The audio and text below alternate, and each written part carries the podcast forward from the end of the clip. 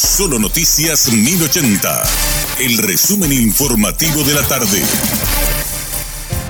Hola, soy Richard Toñanes y este es el resumen informativo de la tarde. El Centro de Empresarios de Transporte del Área Metropolitana Cetrapan reportó en la tarde de este martes que tuvo inconvenientes en sus servicios por cierres de rutas que ocasionaron los seguidores del ex candidato a presidente paraguayo Cubas por supuesto fraude en las elecciones. Menciona que el servicio se va restableciendo gradualmente y estará en consonancia con las garantías que reciban sus choferes y pasajeros por parte de las autoridades nacionales.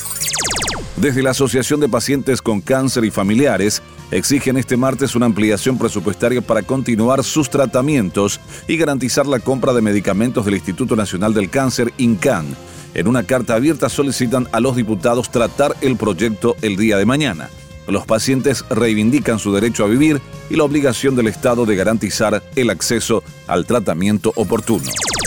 El Ministerio de Educación y Ciencias emitió un comunicado este martes y aclara que las clases deben desarrollarse de manera normal en todas las instituciones del país e insta a tener tolerancia con el horario para la llegada de los estudiantes. El ministro Nicolás Zárate señaló que los docentes deben acudir a las instituciones para el normal desarrollo de las clases, esto tras los incidentes ocurridos durante la noche del lunes en varios puntos del país que dejó detenidos y destrozos.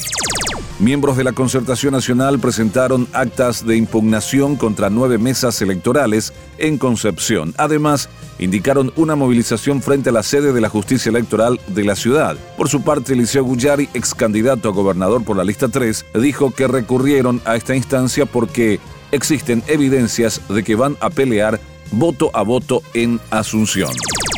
El Ministerio de Salud Pública lamentó el ataque y obstrucción del paso a cuatro ambulancias en su traslado en pleno servicio a raíz de los bloqueos de ruta realizados en los distintos puntos del país por seguidores del ex candidato presidencial paraguayo Cubas. De acuerdo con los reportes, dos ambulancias de Concepción, una de Caguazú y una de Hernandarias fueron afectadas.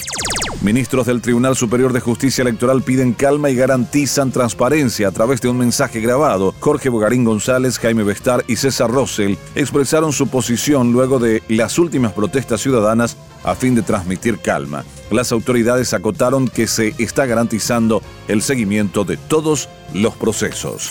Este fue nuestro resumen informativo. Te esperamos en una próxima entrega. La información del día aquí en Solo Noticias 1080.